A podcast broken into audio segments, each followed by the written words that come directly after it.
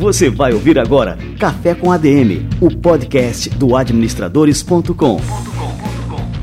Apresentando Leandro Vieira.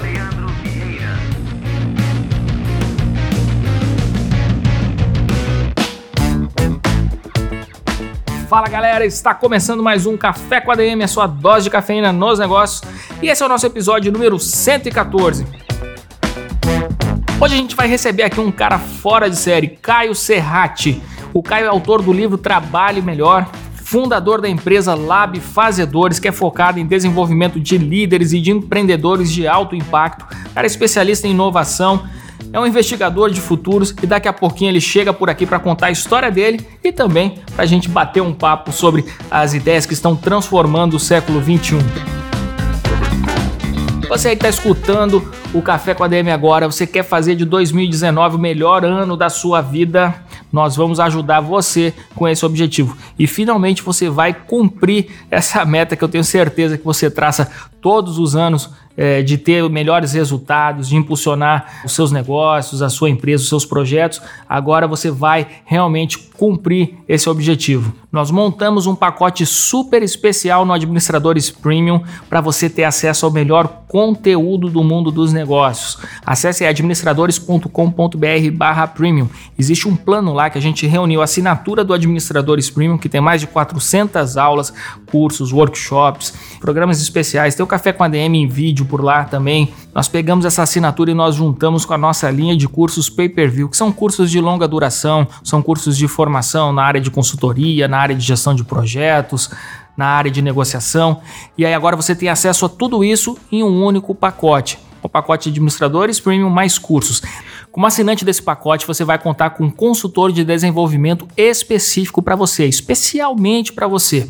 Ele vai conversar sobre as suas necessidades, o que, que você quer aprender, quais são as habilidades que você quer desenvolver, quais são os conteúdos que estão alinhados com seus objetivos de aprendizagem. Tudo isso montado em cima da sua disponibilidade de tempo. Você tem 10 minutos por dia? Beleza, a gente vai traçar um plano específico para você usar esses 10 minutos por dia da melhor forma possível. Você tem meia hora, 40 minutos, melhor ainda. A gente vai trabalhar em cima do tempo que você tem disponível para você otimizar esse tempo e alavancar seus resultados. Entra aí, administradores.com.br/premium e faça agora mesmo a sua assinatura. Começa a sua jornada de transformação agora. Tem uma frase do Robert Greene, que é autor do livro clássico Maestria, que ele diz o seguinte: Você não será capaz de fazer nada grandioso nesse mundo sem antes se desenvolver e se transformar. Isso é uma verdade inquestionável. Se você quer realmente fazer da sua vida, tirar máximo proveito da sua vida, realizar seus sonhos, seus grandes projetos, você precisa se desenvolver e se transformar. E para isso, você pode contar sempre com a gente aqui do administradores.com. Vamos lá, galera. Hoje a gente recebeu um feedback super bacana. Eu faço questão de passar ele aqui para vocês. Feedback. Olá, Leandro, como é que vai? Tudo bem? Meu nome é Guilherme, meu apelido é Red, então é Guilherme Red. E para ser bem franco, eu tenho que agradecer você porque eu não era de escutar e ouvir um podcast algum. Sempre via propaganda tudo. Quando eu baixei um, um aplicativo, eu fui procurar alguma coisa pertinente, entrevistas e administração Encontrei lá o seu podcast. Vocês estão de parabéns. A forma como você conduz a entrevista é ótima. Os entrevistados são excelentes e toda vez eu repasso, eu compartilho. E a última foi com o Renato, que eu passei para um amigo meu que tem uma empresa familiar grande aqui na minha região, que é a Lençóis Paulista. E eles fizeram justamente tudo aquilo que o Renato fala que tem que fazer. Mas vocês estão de parabéns. Um grande abraço, viu? Obrigado. Feedback. Oh, Guilherme, Guilherme Red, olha só, gostei do apelido aí, Guilherme. Feedbacks como o seu mostram que a gente está no caminho certo, renova o nosso entusiasmo aqui e o nosso combustível para continuar sempre produzindo e buscando produzir o melhor conteúdo sobre negócio, não só aqui no Café com a DM, mas todo o trabalho que a gente desenvolve a partir do administradores.com. Valeu demais. Você que quer mandar o seu feedback para nós, mande um áudio aí pelo WhatsApp para o número 83 999620369. Vai ser um prazer aqui escutar o que você tem a dizer sobre o Café com a DM. E agora vamos receber a turma do Conselho Federal de Administração em o nosso quadro Somos ADM. Você vai ouvir agora Somos ADM.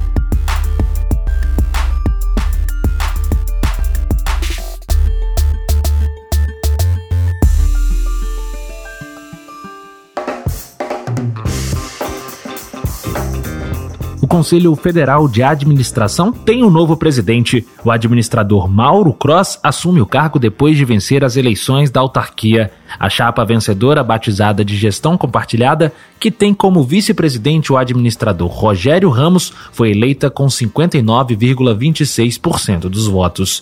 Mauro, que é conselheiro federal pelo estado de São Paulo, destacou a importância do ato democrático que foi a eleição. O novo presidente afirmou que a gestão à frente do CFA será marcada pela união e pelo trabalho em conjunto. Reafirmo aqui meu compromisso. Eu quero ser o presidente de todo o plenário. Eu não quero ser o presidente daqueles que votaram em mim. Eu quero ser o presidente de todo o plenário e quero ser o presidente de todos os profissionais de administração do Brasil porque esse é o fundamento da gestão compartilhada. O vice-presidente, o administrador Rogério Ramos de Souza, é conselheiro federal pelo CRA de Tocantins. Para ele, esse será o momento de dialogar com todo o plenário para juntar as informações e colocar em prática o que for desejo da maioria. O nosso desejo e o nosso propósito é que nós é, reunirmos todo esses conselheiros, é, buscarmos colher as suas informações, as suas sugestões e o que eles pretendem para essa nova gestão.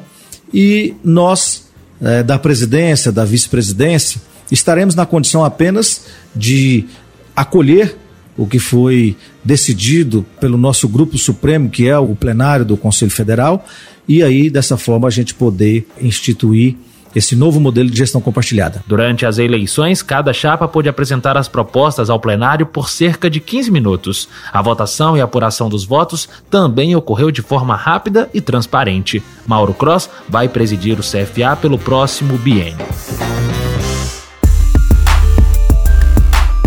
Você ouviu Somos ADM.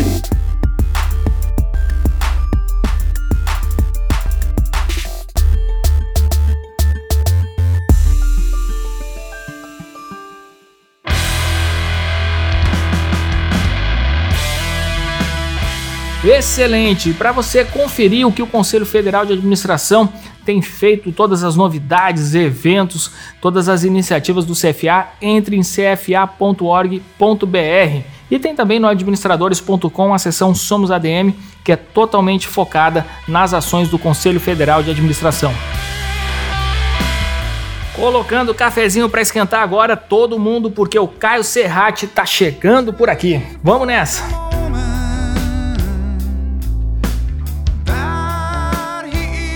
Caio Serrati é o fundador da Lab Fazedoras, uma escola focada em desenvolvimento de líderes e empreendedores com foco em inovação.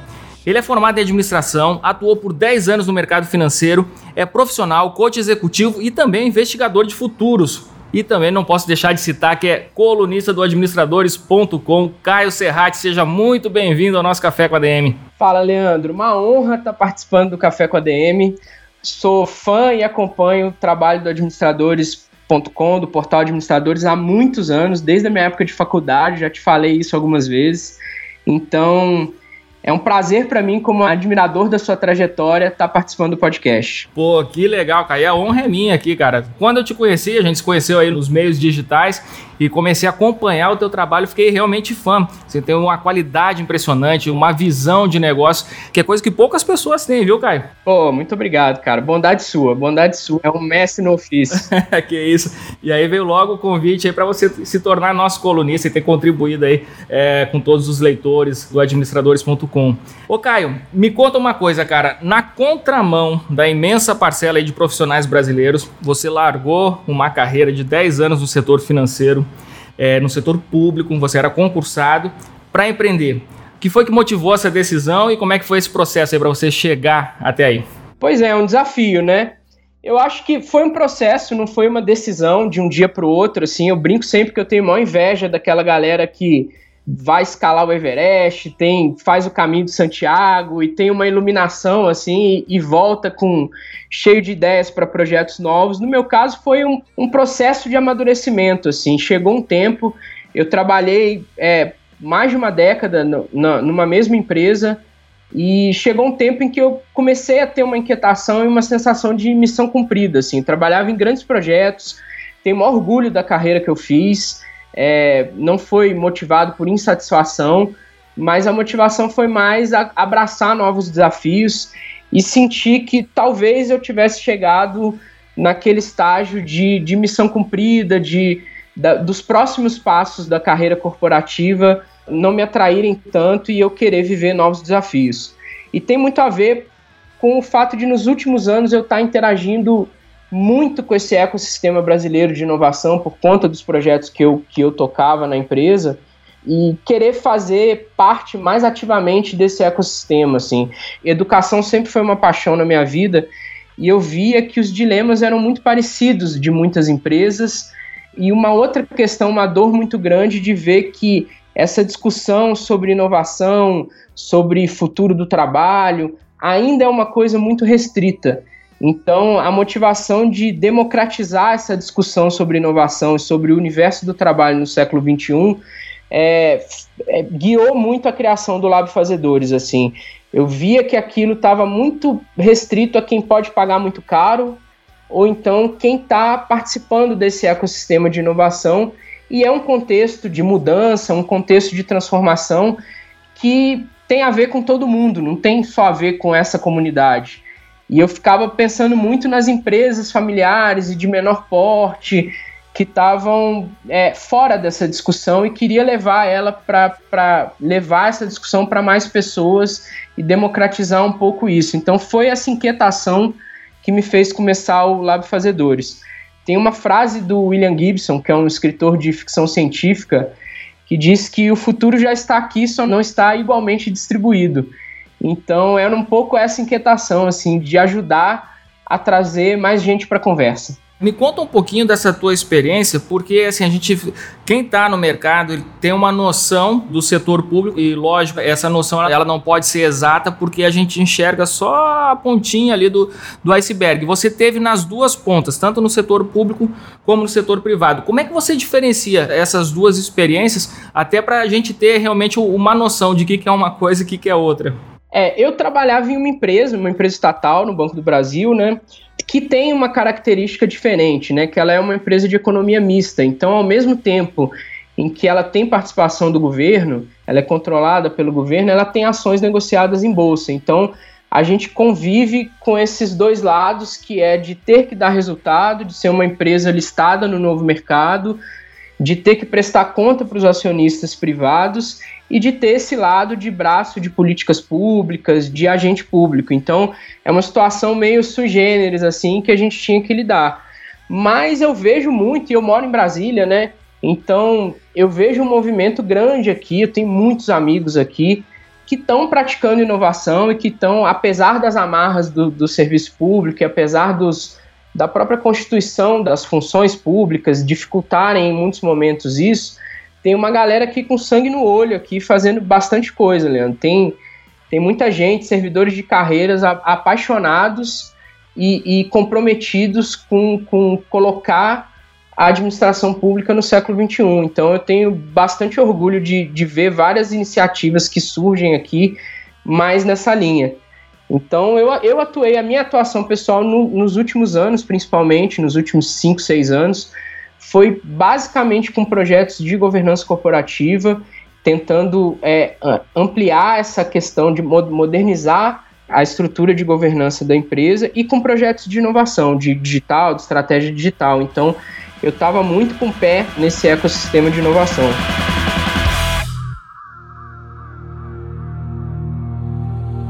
Livro da Semana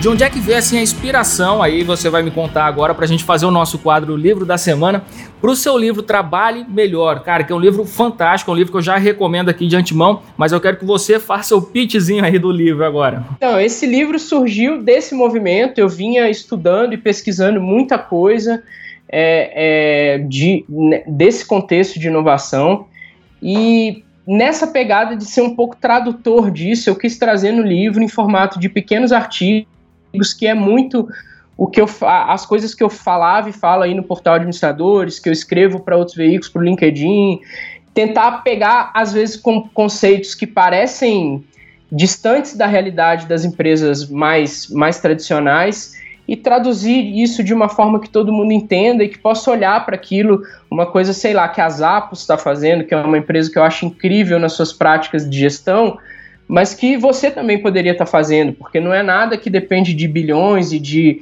e de ser uma empresa americana.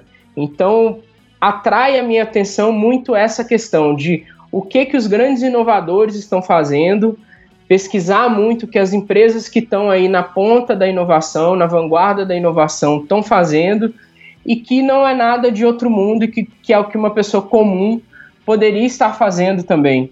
Então, meu livro tem muito essa pegada de trazer diversos cases e elementos dessas empresas e desses empreendedores que eu admiro e traduzir isso. Ah, será que eu não sou a Zappos, eu não sou a Amazon, eu não sou o Jeff Bezos, mas será que algumas coisas que eles fazem ali eu não poderia estar tá fazendo e melhorando a cultura organizacional da minha empresa e me colocando mais aberto a esse universo, a esse contexto de século XXI?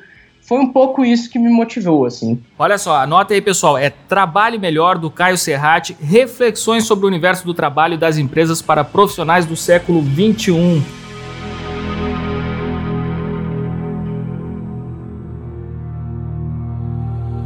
Livro da Semana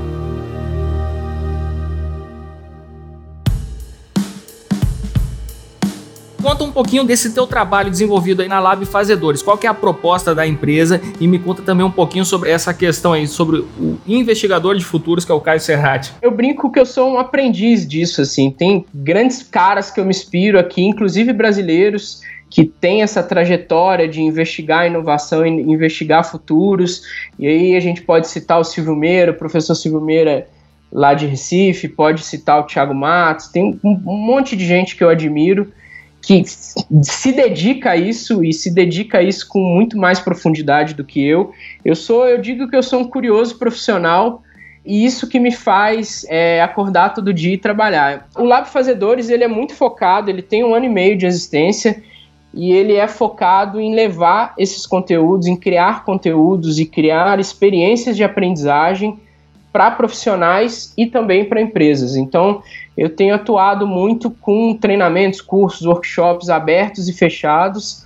Às vezes eu faço misturando gente de várias empresas, às vezes eu faço em, em company, em uma empresa específica, e a gente tem traz essa visão mais de século XXI, mais contemporânea, mas em, em três pilares, basicamente. Falando um pouco de liderança, é, o, que, o que é essa liderança no século XXI, falando um pouco de cultura organizacional e trazendo esse contexto de inovação, esse universo pós-digital. A minha empresa, ela é, e aí qualquer empresa, as empresas que eu vou, no caso, é, por mais que elas tenham um modelo de negócio azeitado, tudo funcionando, ela está atuando num contexto que está mudando numa velocidade nunca antes vista. A gente já passou por rupturas na história da humanidade é, bem significativas, como a Revolução Industrial, por exemplo.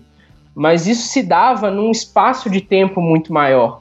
Haviam algumas gerações até que a mudança se consolidasse. Então, provavelmente eu teria a mesma vida do meu pai e do meu avô há 200 anos atrás. E agora, o mundo que a minha filha, que tem 5 anos, nasceu, já é muito diferente do mundo em que eu era criança. Então, a velocidade da mudança é o elemento talvez mais significativo da era em que a gente está vivendo.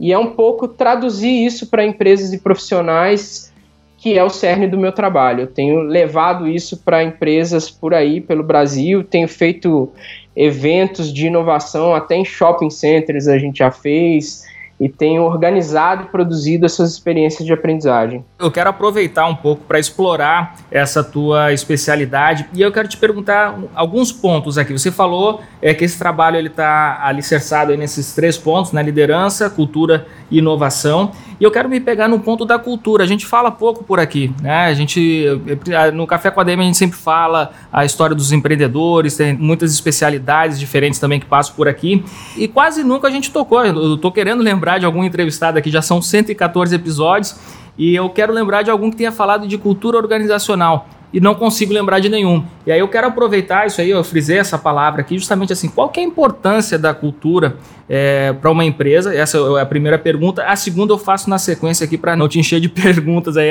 o cara acaba esquecendo. Leandro, para mim, eu costumo falar que cultura organizacional é o código-fonte da estratégia se a gente, uma empresa roda vários softwares de inovação, de novos projetos, se novos projetos são o software, a cultura organizacional é o código-fonte que faz a coisa acontecer.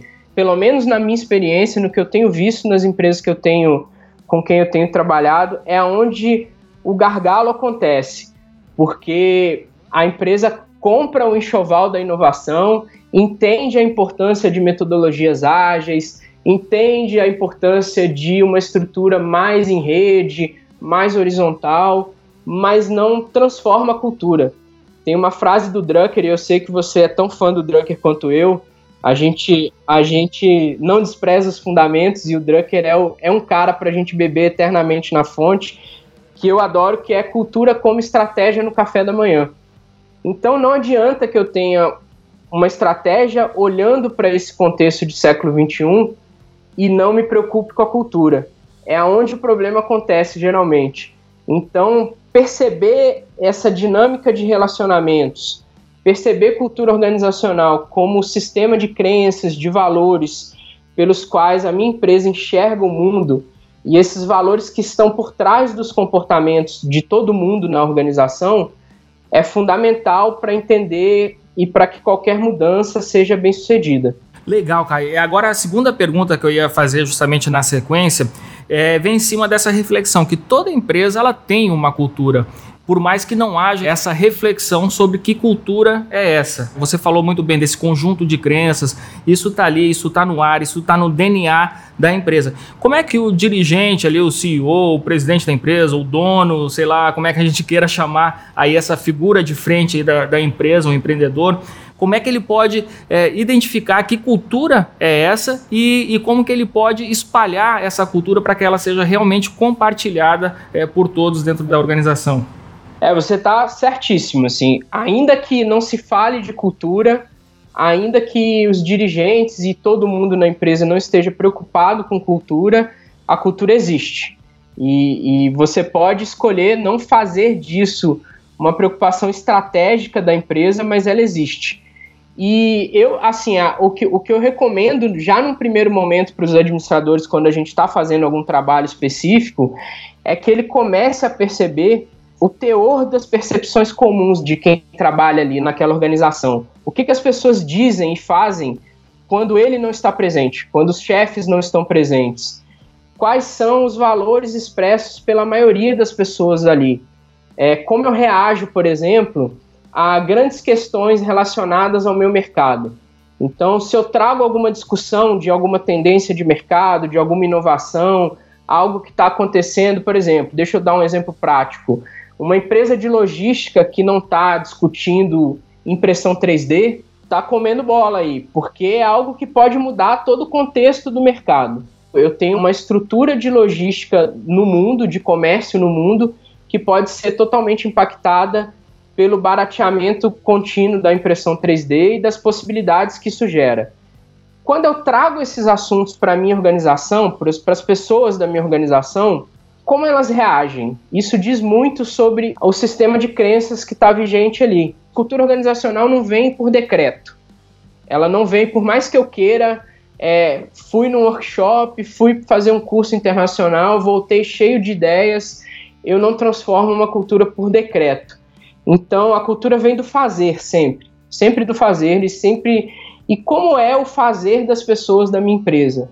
Eu acho que o administrador começar a se ligar nesses sintomas que o comportamento de todo mundo dá, ajuda ele a entender essa cultura dominante, os valores expressos pela maioria dos seus colaboradores. Muito bom. E me diz uma coisa, assim, a gente fala muito nessa questão do profissional do século XXI. Quem que é realmente esse profissional do século XXI? Quais são ah, as características que o cara deve possuir nesse século tal, que de repente no passado não eram tão presentes na maioria dos profissionais? É, eu acho que uma primeira diferença bem relevante, assim, é que esse profissional ele se cria de uma forma muito diferente da nossa geração, Leandro.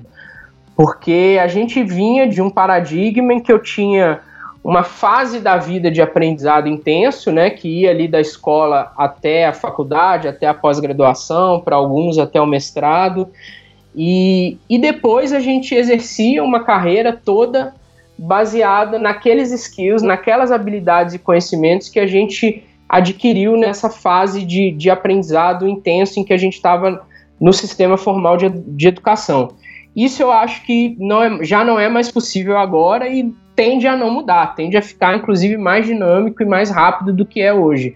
Então, essa capacidade de aprender constantemente e de ser focado na resolução de problemas, eu acho que é uma questão fundamental desses profissionais, porque tem um dado lá do Fórum Econômico Mundial de que a maioria das crianças que estão nascendo agora vão atuar em profissões que não existem.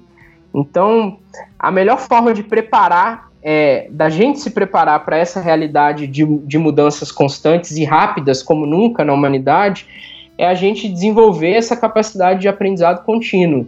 A gente está disposto a aprender e ter um foco em, em, em solução de problema muito maior do que em processos estanques, assim, processos que se mantêm constantes ao longo do tempo. Processos são importantes, mas aí vai muito uma coisa que o empreendedor tem muito, que é ser focado em resolução de problemas.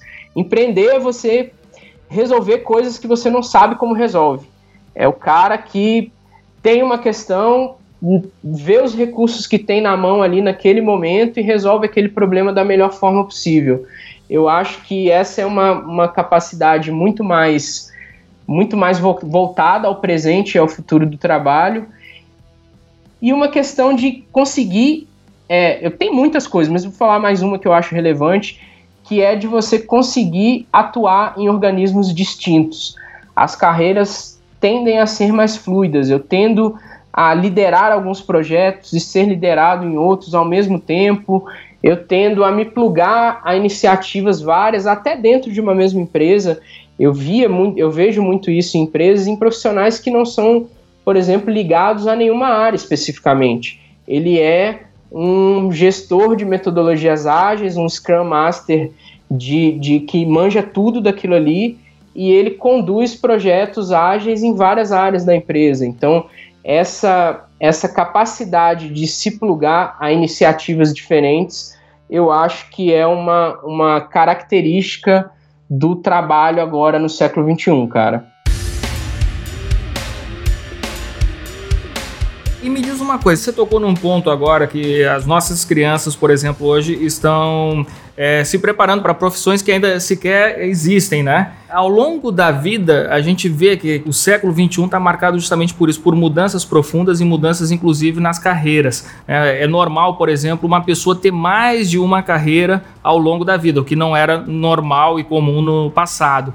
É, esses dias até estava no Facebook, eu não parei para ler a matéria, mas assim, a, a manchete, aquela coisa, estou comentando manchete Facebook, né? A manchete era o seguinte: era um americano, assim, era um chinês, não sei o que, que o cara era, mas que ele já estava com. Ele tinha 32 anos, ele já tinha sido militar, já tinha sido médico e agora a terceira carreira dele era de astronauta.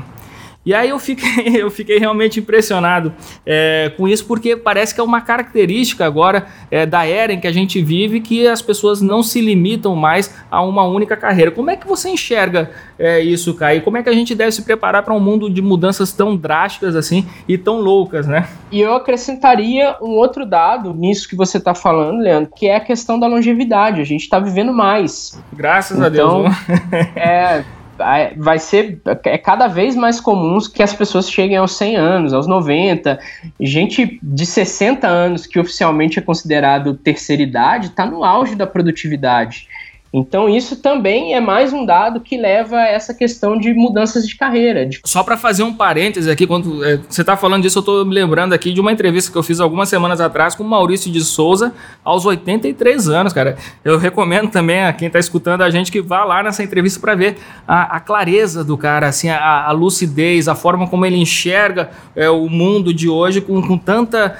É, assim, com uma cabeça que parece que é um jovem de 18, de 19 anos que, que tem tem muita é, naturalidade com esse mundo que a gente vive hoje, sabe? Não, e voando, incorporando todas essas novas tecnologias. Total. Ele não, uhum. não foi. A empresa dele não é uma empresa que parou no sucesso de ser a, a, principal editora de quadrinhos do Brasil. Assim, o cara a todo tempo incorpora essas novas mídias, essas novas linguagens. É um excelente exemplo. Total, não, assim, eu fiquei impressionado porque assim, ele comentando as estratégias do YouTube, do, eu, eu, isso é impressionante. Para mim é impressionante com uma pessoa de 83 anos né, é, tenha é, essa capacidade é, realmente de de enxergar o mundo que a gente vive hoje e todas as oportunidades que estão por trás dessas mudanças, né, e da tecnologia que nos rodeia. É, eu tô na minha terceira carreira, Leandro. Eu, eu tive um, um, pedaço lá no início em que eu trabalhava com cultura, era músico, fazia um monte de coisa, dava aula de música, produzia coisas. Depois fui para o mundo corporativo, trabalhando em empresas privadas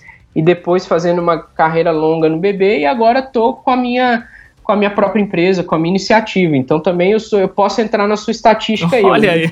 três vezes. E eu acho que isso vai ocorrer, inclusive, dentro das próprias empresas, Leandro. Porque, usando o meu exemplo pessoal, você passar 10 anos em uma mesma organização não pode ser a mesma coisa do que você viver 10 vezes o mesmo ano é bem diferente, assim. Por exemplo, eu trabalhei em três estados diferentes, em unidades diferentes, em projetos muito diferentes entre si.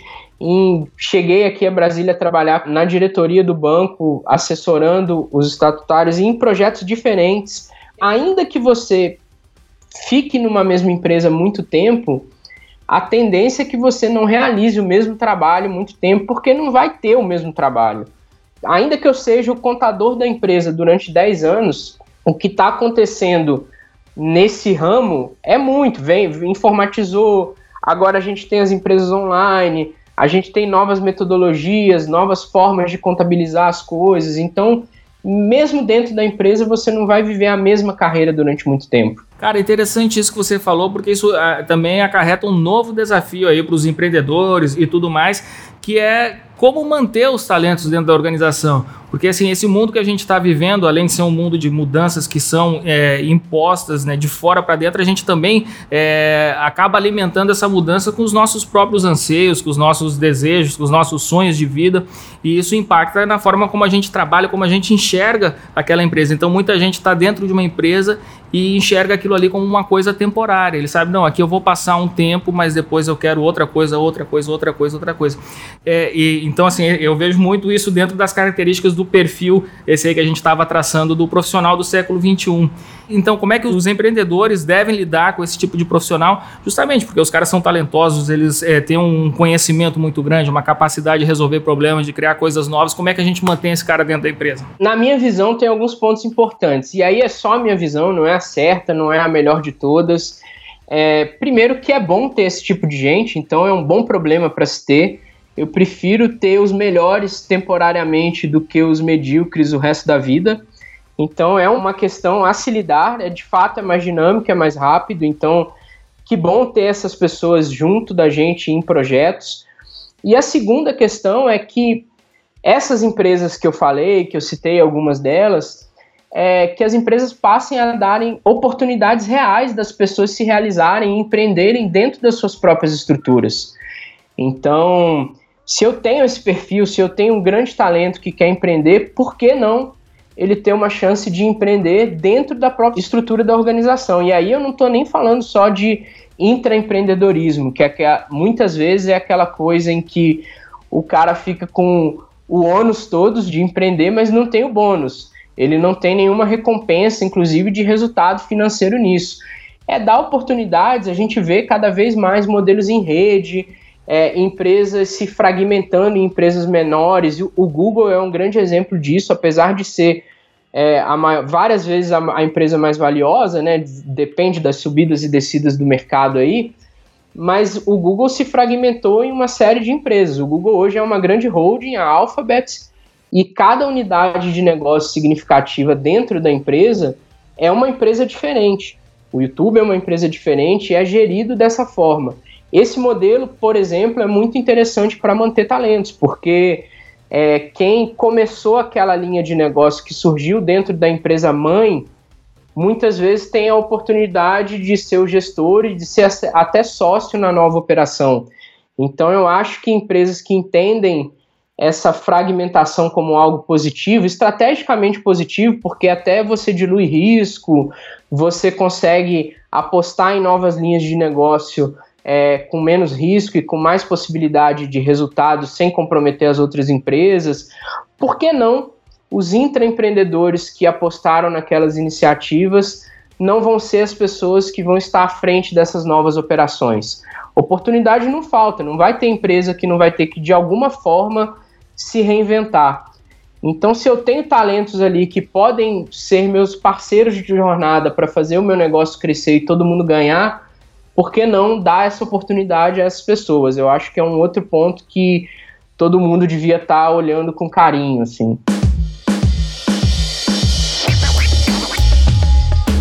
Pô, Caio, você tá abrindo aí a mente de muita gente que tá escutando Café com a Demo. Tenho certeza que a turma tá curtindo muito. Agora eu queria, Caio, que você passasse pra galera aí como que a gente pode te encontrar em redes sociais, na internet, site. Eu tô em todas as redes sociais como Caio Serrati, Caio com K. Serrati é S-E-R-R-A-T-E mas com foco no LinkedIn, assim, eu sou bem ativo lá no LinkedIn, eu acho as características da rede têm muito a ver com o meu trabalho, com a minha forma de atuar online, então eu estou bem ativo lá. Final do ano, inclusive, apareci na lista dos top voices da rede. Olha aí, que moral. honra, assim, que eu fiquei ativo lá há pouco tempo e ter esse reconhecimento do próprio LinkedIn para mim foi muito legal.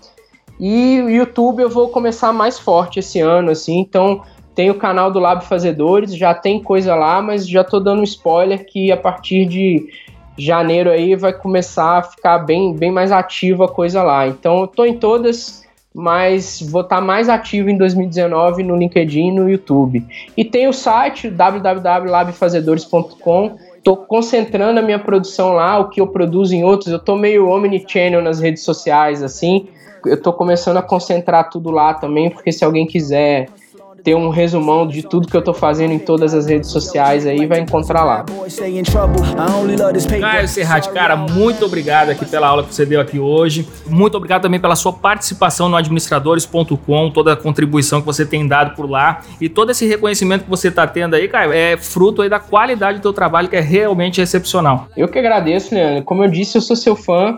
E assim, eu te acompanho há muito tempo mesmo, assim, desde a época de faculdade, desde a época que eu descobri o site, então eu vi, acompanhei seu, seu crescimento e como e como você tem contribuído com os administradores e, e com todo mundo que se interessa por gestão, por negócios e por esses temas no Brasil, assim. Então, de fato, é uma honra para mim. Pô, se eu valeu pudesse deixar é, uma última dica, assim, eu, eu falaria para as pessoas se preocuparem com a inovação possível, cara que às vezes a gente fica vendo que a Apple está fazendo, que grandes empresas estão fazendo, mas tem práticas como do Whole Foods, por exemplo, que termina cada reunião com uma avaliação positiva de alguém para alguém que está ali naquela reunião. Então isso gera, por exemplo, um ambiente positivo que contagia a todos. E isso é uma coisa que não depende de grana, não depende de ser uma grande empresa, de estar em determinado país. Então, quando a gente pensar em inovação e pensar nesse contexto de, de século XXI, que a gente pense na inovação possível, naquilo que faz sentido para o nosso negócio, que já é um passo à frente que a gente está dando e uma empresa inovadora se constrói com vários passos e não com uma grande com um grande feito da noite pro dia. Show de bola, valeu demais, cara. Até o próximo Café com a DM, cara. Eu que agradeço, uma honra, cara. Obrigado de coração.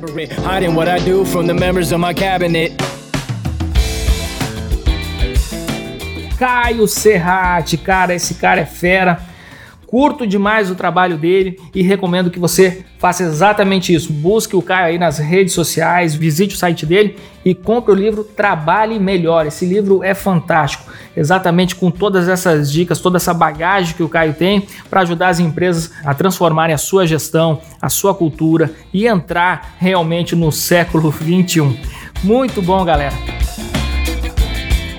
E é isso aí, turma. Esse aqui foi o nosso Café com a DM número 114. 114 episódios no ar. Estamos chegando aí à marca de 60 milhões de downloads. E como eu já contei por aqui, soltei alguns spoilers em algum episódio anterior, em fevereiro nós teremos muitas novidades. O administradores.com está mudando, mas não é mudando, não é uma pequena evolução, não é uma melhoria, é um salto evolutivo. Se prepare para isso. Em fevereiro nós vamos ter uma nova versão do site, uma nova versão do administrador administradores premium, muito mais conteúdo, novos cursos e por aqui também a gente vai ter novidades no Café com a DM. Continue acompanhando.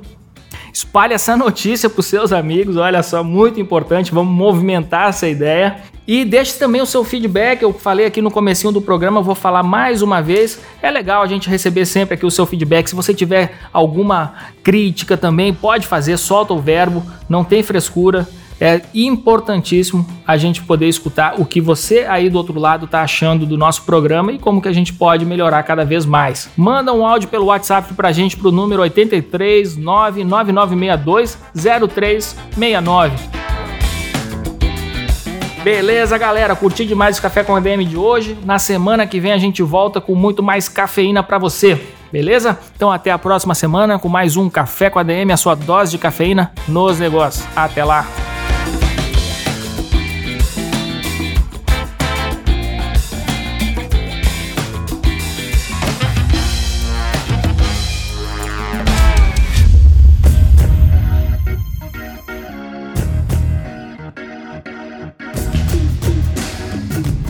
Você ouviu Café com ADM, o podcast do administradores.com.